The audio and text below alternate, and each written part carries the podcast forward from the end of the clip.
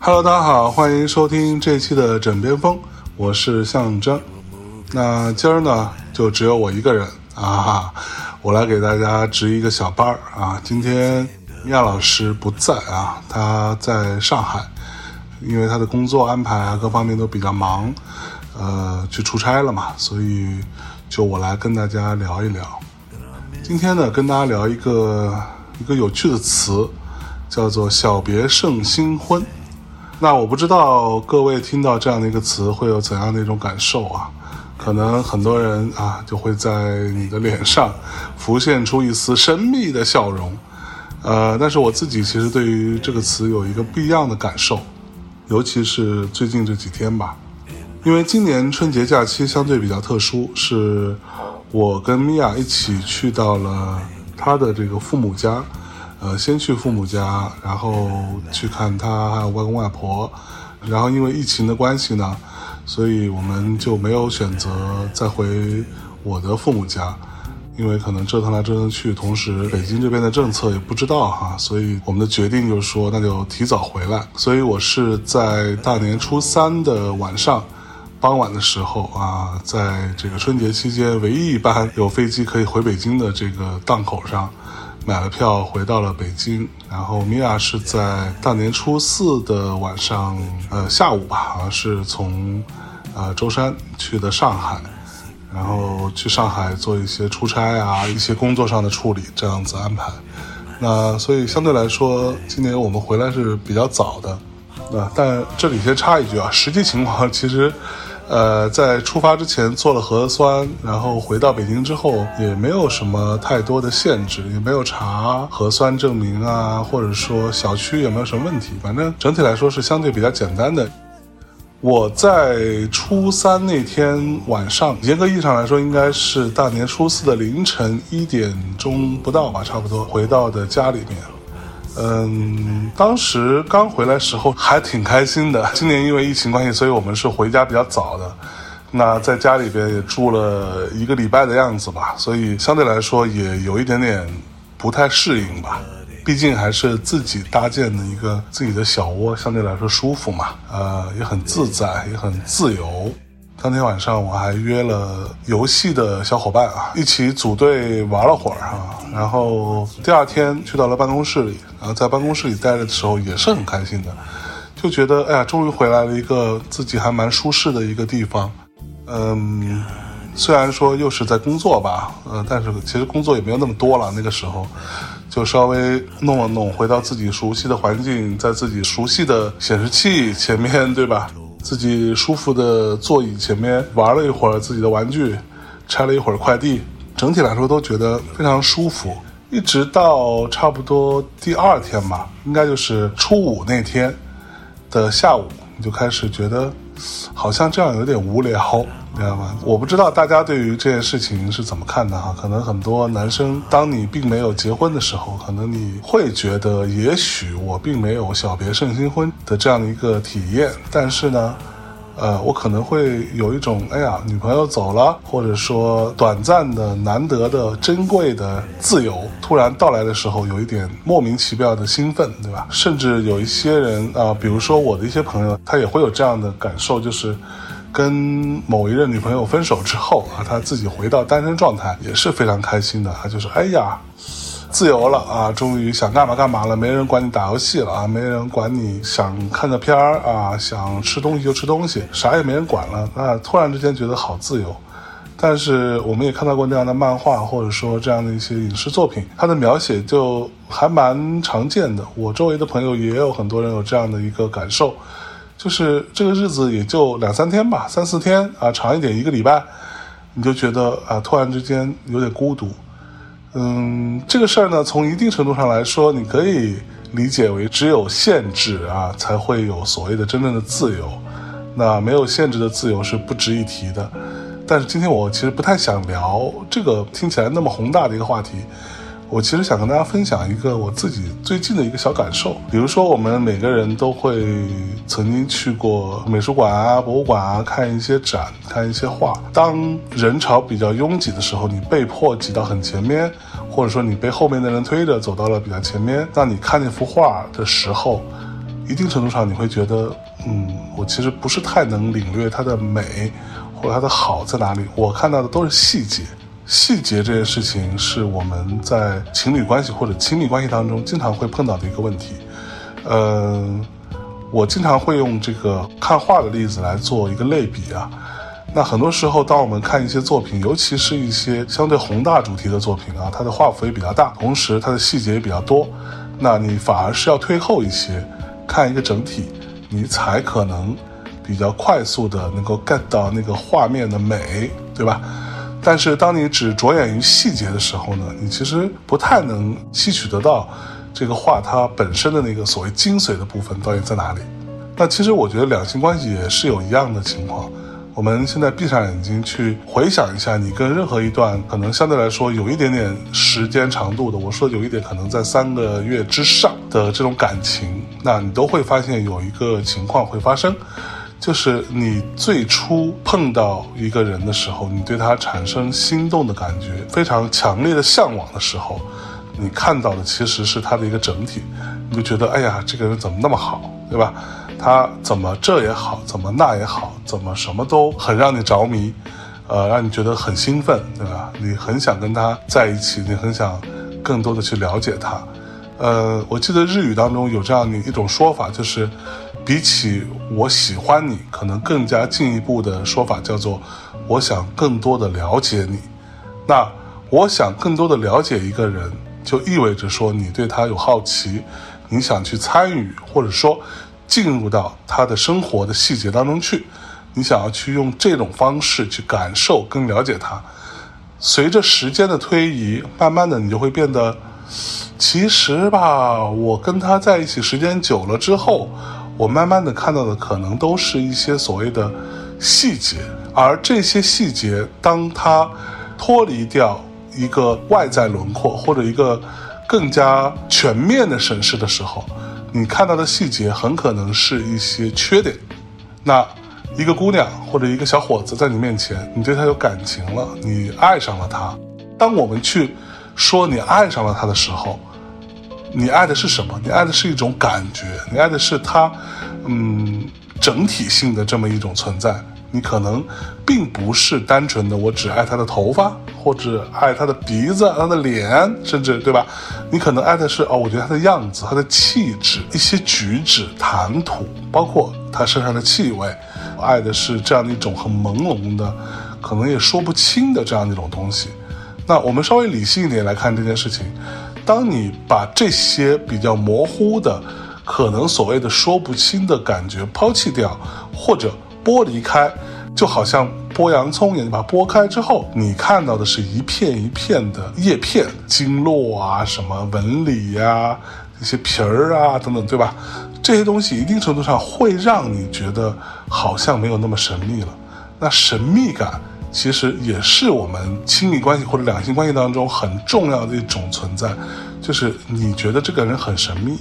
啊，他虽然也是个人吧，啊，说到底，但是他的这种特殊性、这种神秘性会让你觉得很着迷，而当你真实的跟他在一起生活之后，你就看到的都是一些细节，你看到的是他也会需要刷牙，对吧？或者啊，他也有各种各样的小习惯。啊，他也有很多可能并不完美的地方，有很多缺点，有很多让你觉得，哎呀，好像有一点点脱离了你对于他最初的那个想象，对吧？那这种情况的存在当然是自然的，它就是会发生的。而每一个人，当你在恋爱的初期的时候，你都会因为你对他的不了解、不熟悉，甚至感觉到神秘。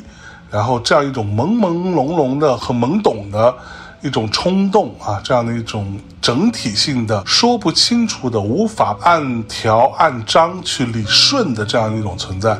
让你觉得他有意思，让你觉得他是一个非常不一样的、很独特的一个人，而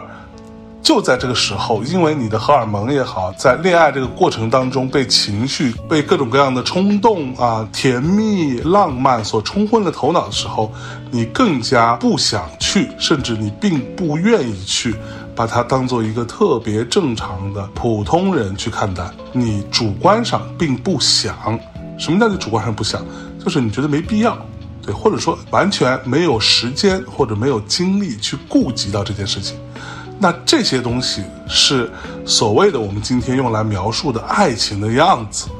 但它是不是只有这样子呢？有一句老话，“相爱容易相处难”，这句话的意思其实就是在说，当你把你的视线、把你的着眼点、你的聚焦放在更细节、具体的生活的非常。非常坚硬的、非常现实的生活的方方面面的时候，你可能就会失去了最初让你觉得着迷的那些所谓的打引号的魅力啊，那种着迷点。那我们是不是可以说，这种着迷的东西，就是因为你并不清楚细节，就是因为你并不了解他到底是一个什么样的人，缺乏一定的了解，在一定程度上会让你。缺乏了这种整体性的一个观感。好，那我们再说回那个看画的例子是一样的。你整体一看，比如说蒙娜丽莎啊，比如说梵高啊，比如说莫奈啊，类似于这样的例子是更加直接的，因为它的细节甚至让你都不知道它是什么。比如说这种印象派，对吧？你可以再往后去挖，比如说当代艺术这个范畴当中，它可能很多时候拼的并不是一个所谓的架上绘画本身它的那个价值。它画的像不像，传不传神，它的阴影明暗啊，这种结构关系，它的构图啊，它所呈现出来的人物状态、情绪到不到位啊，人物与人物之间的这种呼应等等，这些可能都不重要了，它反而会呈现出更多的是一种观念啊，这种观念性是你更加要用一种莫名其妙的啊，所谓的宏观的视角，甚至更大局观的视角来看的，对吧？那。这样的一种状态，就会使得当你无法去把自己抽身出来，去看待这种两性关系，看待这种亲密的相处的时候，你会觉得失去了它的美感。那我今天想跟大家探讨的是什么呢？就是我们在生活当中，在两个人确定了关系之后，我们再去讨论所谓的生活的美感，或者说。两性关系相处给生活带来的更多的风味，这件事情到底它是不是存在？它是不是一个可以量化的东西？我们很多时候就经常会觉得，可以量化的东西相对来说是比较容易被自己掌握的东西，或者至少比较容易被自己拿来度量的东西。但是不可以被量化的，或者说无法被明确的描述出来的。无法把它分门别类去进行定义的东西，可能相对就是抽象的。那感情呢，恰好就是这样一种存在。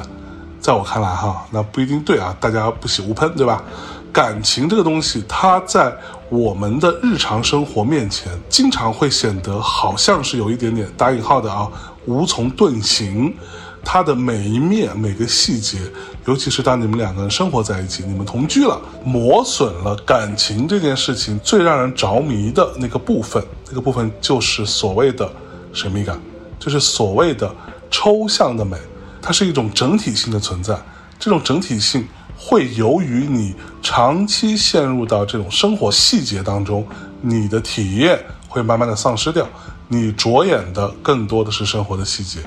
柴米油盐，谁来洗碗？谁来晾衣服？谁来扫地？谁来拖地？对吧？那所有这一切发生的时候，我们应该怎么办？啊，这是我最近这几天在米娅不在的时候，我会时常去想的一件事情啊。那我们再把话题拉回来，我再给大家举一个例子，也很有趣。比如说哈，我们今天去到一个 party 啊，一个聚会。比如说，在你一个朋友家啊，当然现在疫情期间并不鼓励大家那么多人一起聚会哈。但是如果你去了啊，在这群人当中，你可能只认识某一个人啊，或者你认识主人啊，但是主人这时候在忙着做饭，或者说在忙着给你们准备吃喝，而你坐下来的那一瞬间，你发现周围的人你都不认识，那你会怎么做呢？下意识的很多很多人，尤其是年轻人啊，在你的社会经验、你的社会阅历并没有那么丰富的时候，你下意识的会挑一个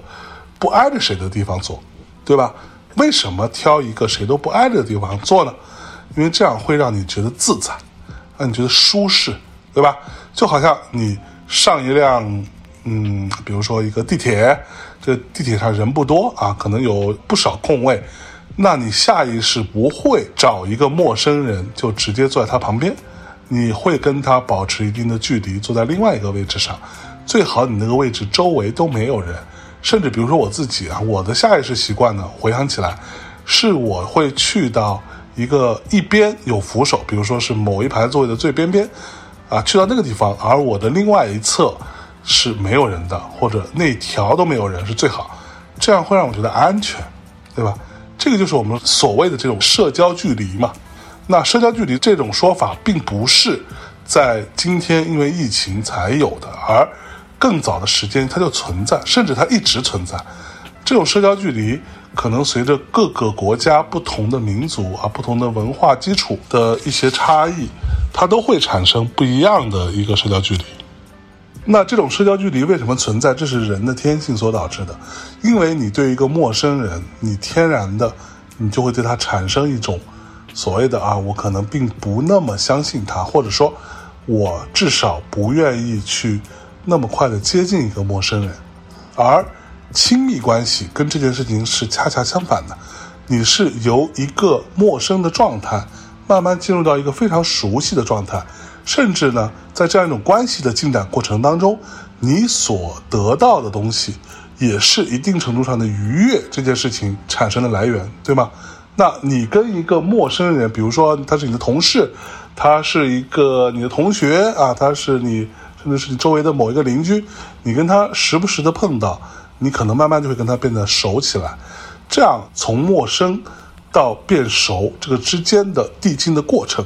它是需要这个递进过程的，而并不是说我第一天跟他遇到，第二天就可以变得很熟，对吗？你跟一个人这样子慢慢慢慢的接触，了解越多，你越可能发现两个人的共同点，所谓的谈的投机。而亲密关系也正是这样一种。状态的递进，一种升华。也就是说，当你跟一个陌生人之间从不认识到你们因为某一种机缘、某一种契机认识了，然后你们变得很熟，慢慢变熟的过程，是你们所谓友情这个部分的一个增益的过程。而你跟亲密关系其实是比这样的一层朋友和友情的关系更进一步的。你跟他之间是慢慢的从并不认识、并不熟悉，慢慢变成很熟悉，慢慢变成进入到彼此的生活。而进入到彼此生活之后，如果你只是像很多嗯那种所谓的啊，可能并没有那么成功的处理这件事情的人的处理方式，那你可能慢慢就会看到他的生活的各种细节，好与不好可能都会存在。但是这个时候，人都是这样的哈。对于已经拥有了的好的东西，你可能会渐渐的视而不见，而你更多时候会把你的注意力放在一些不好的东西上。这个是一个人下意识的反应，并没有什么错。正如我们经常举的这个例子哈，就是你在网络上啊，你发一个什么东西，或者你在朋友圈啊，你说一个什么话，可能有很多人夸你，很多人给你点赞，很多人说你好，很多人说你这这个地儿很漂亮。你的做的这个作品非常棒啊，你的自拍很美都可以，但是有一个人啊或者两个人啊说你不好，他否定了你，你就会对他耿耿于怀，而此时你就会把所有的那些夸你的人，你会选择视而不见。这个是一种很自然的一种感受，但是我们反而是要学习如何让自己能够更多看到别人对你的善意。而不用太多的去关注到别人对你的恶意，对吗？比如说我之前在其他节目当中也说过这样的一个观点，就是并不重要那些所谓的恶意，或者说他对你提的一些完全不一样的看法，那有一些是探讨问题，有一些就是恶意，那恶意你就让他去死好了，而可以跟你进行观点探讨或者一些辩论啊，或者从知识层面上就相当的一些讨论是可以被保留的。是可以进入到你的这个思想当中或者你的头脑里面的。我们在日常的生活当中，我们在两性关系亲密的这种相处当中，你一样会碰到这样的情况，那怎么办呢？那你要做的事情是时不时的去提醒自己，啊，我要把自己抽身出来看一下。比如说我，我会经常的去念着，比如说米娅的好，那她当然也有很多可能就并不那么好的地方，她也有缺点，每个人都有缺点。那我也是一个浑身上下他妈都是缺点的那么一人，但是无论是我跟他吵架，还是跟他有不开心。还是我跟他在生活当中会有一些因为生活而产生的小矛盾的时候，我都会去尽量的去想一想他的好。那这个是我在漫长的这个人生经验当中这么多经历，甚至可以说我相处过的感情当中，我自己学会的、学到了的一件事情。你就去想一想他可爱的地方，他让你觉得开心的那个部分，他跟你相处当中让你觉得甜甜的。美好的，啊，让你愉悦的那个部分，想尽办法把它强化出来，而不要就问题聊问题，把注意力、我的焦点都 focus 在这个问题上，啊，这个其实反而是一种会让你们俩之间快速产生问题的那个点，因为没有人经得住这样子拿着放大镜似的那么具体的、那么直接的、那么真实的去看他的每一点点的个问题，对吗？没有人经得住，你自己也经不住，我也经不住。那我们今天聊小别胜新婚，至少在此刻当下，我对他的一个理解是什么呢？就是你跟他慢慢的产生一些距离，啊，因为一些特殊的关系，比如说出差啦、暂时分开了等等吧，这样的一些距离的产生，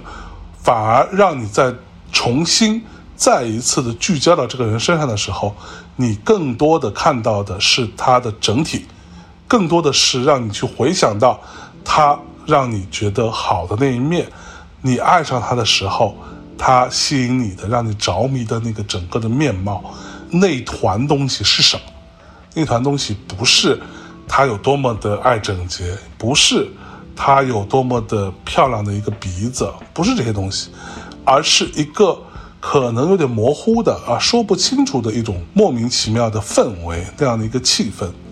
对，那这些东西都包含在这个当中。小别胜新婚是不是一个伪命题呢？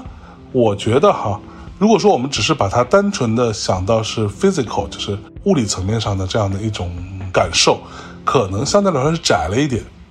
当然了，你可能跟他好久没见了，你再次见到他，你会产生生理上的冲动啊，这个我觉得也很正常。但是你要明白，这种生理上的冲动从哪来？很多时候是来自于一种陌生感嘛，对吧？一种陌生感，或者一种长久以来没有在一起相处的这种渴望的感受。那这种陌生感也是我刚刚说的那个点，就是因为它产生距离，会使得你在平时，我举个例子啊，比如说你平时对于你的伴侣、你的另一半、你的男女朋友交互之间。你的那个焦段啊，我们如果以还是以摄影或者说绘画为例子，你的聚焦那个焦段，它就 focus 在那一点了。你在跟他距离拉远之后，它有一个物理性质的强迫的，会使得你重新聚焦，那你会看到更多这个人的整体，你的那个焦距也会产生变化，你看到的那些点也会产生变化。而这样的变化就会带来一种陌生感，距离产生的美吧，你可以说俗一点，就是这么个意思。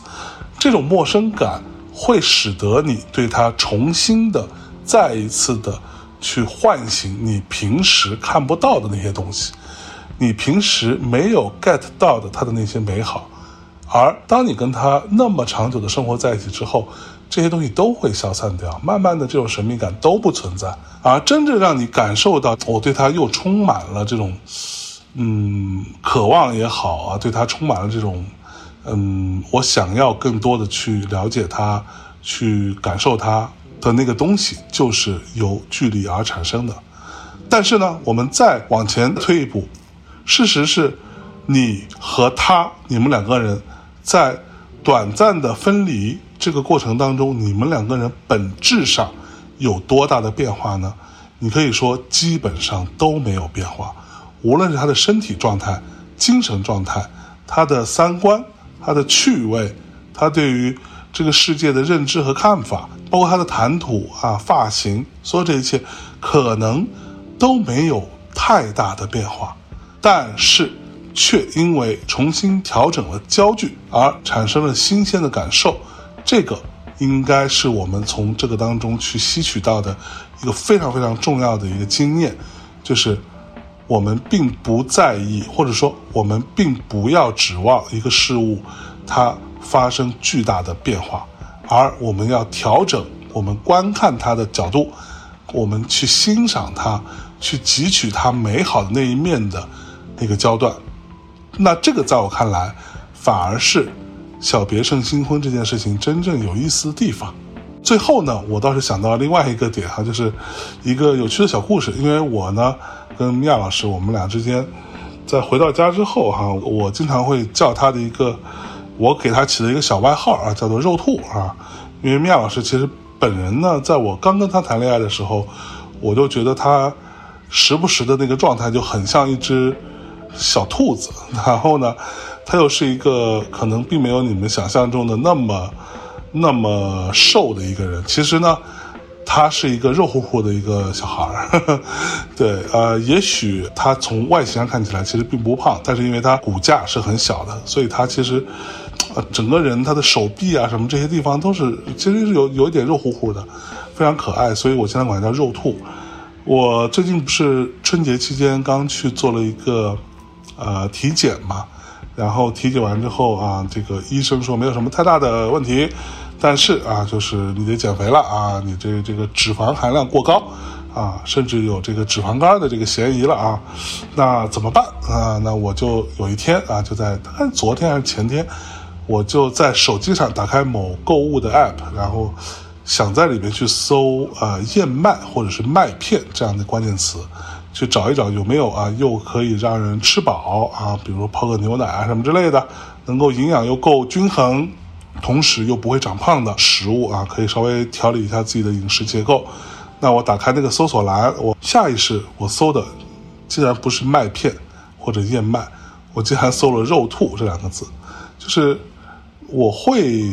在很多很多时刻，突然的会想到它，突然的会感受到说啊，我其实也很享受于跟米娅的相处。那我们两个人虽然已经结婚这么多年了，大家都是。算是见证者哈，从，呃，大内可能刚有啊没多久啊，我们就认识了，然后，可能慢慢的啊，怎么相处啊，怎么在一起又结婚了，比较资深的听众可能都是啊见证者。那这个相处的过程这么长时间过去了，为什么我还会很想念他？我很想他，我很怀念跟他一起相处的这个时光。这个过程当中呢，也许有一些时间也是他不在我身边的。但是顶多也就两三天吧，两三天过后，我就会觉得，哎呀，我有点想他，我想他回来，或者我想去找他。那这样的一种感受，坦白讲，它并不是自然的，它并不是每个人啊顺其自然就可以达成的这样一种感受，而是我们需要用一些方式去调整自己，多一些不同的角度去观看，才可能会得到那种感受。而这种感受，一定程度上也是我跟米娅两个人吧，在这个婚姻的关系当中，这么多年的相处当中，还能够保持很密切的、很新鲜的感受的一个很重要的点。那今天差不多啊，就跟大家讲一讲我由“小别胜新婚”这几个词所想到的当下的一些嗯短暂的人生的小结论吧。啊，可能只是片段性的，但是也希望给大家嗯分享分享。不知道大家对于这个词怎么看哈？或者说，呃，距离或者说观看的焦段这件事情，大家有什么不一样的看法？或者说有一些自己的亲身的体会，也欢迎大家跟我们来分享。好的，感谢大家收听这一期的枕边风，我们下一期再见啊！下一期米娅就回来了哈，你们别着急啊！但是啊，这一期我啊给大家来做个小值班，面子还是要的，对吧？大家还是要踊跃一点。啊，互动一下，啊，发发言，啊，别让数据太难看，啊，反正我也尽力了，好吧，感谢大家收听，我们最后给大家带来一首歌，结束这期枕边风，祝各位晚安。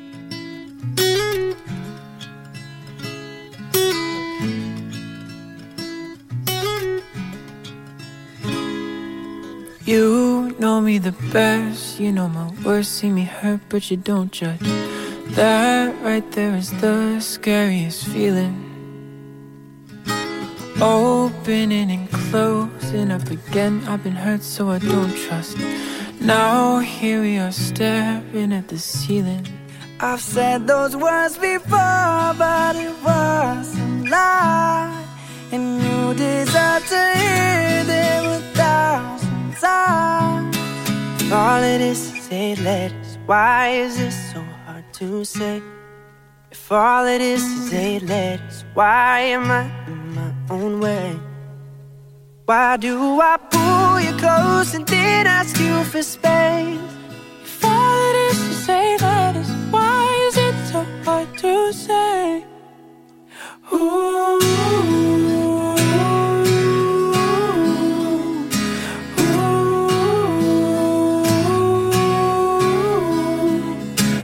Isn't it amazing? I'm almost every line. All the hands align when your hands are mine. It's like I'm whole again. Isn't that a sign? Let's just speak my mind. I've said those words before, but it was lie. And you deserve to hear them thousand times. All it is is eight letters. Why is it so hard to say? If all it is is say letters, why am I in my own way? Why do I pull you close and then ask you for space? If all it is is say letters, why is it so hard to say? Ooh.